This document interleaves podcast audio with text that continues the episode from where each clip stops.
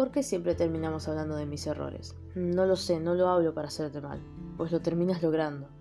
Mis errores, mi pasado, mis recuerdos.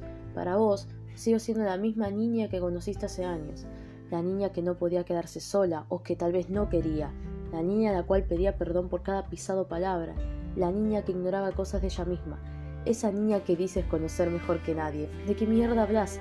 Pasaron años, despertá ya, dejaste de conocerme hace mucho, cuando hacías las mismas cosas que según vos sabías que me molestarían. Me podías descartar un par de meses, volvías y te podías convertir en mi príncipe, pero te ibas otra vez.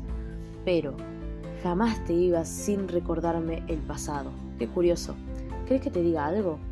Eras la razón por la cual no podía creer en el amor. Eras la razón por la cual tenía miedo de mostrarme como soy, o hasta de poder crear una personalidad que nadie conozca. Era la razón por la cual me costaba tener amigas, ya que la nuestra podía mentir bastante bien. Era la razón por la cual me costaba escribir, que pues es lo que más me gusta. ¿Estoy siendo muy mala? ¿Te estoy culpando de todo lo que pasó? Claro que no, porque el mundo no gira en torno a vos. Pero te culpo por tus palabras, por tus discusiones.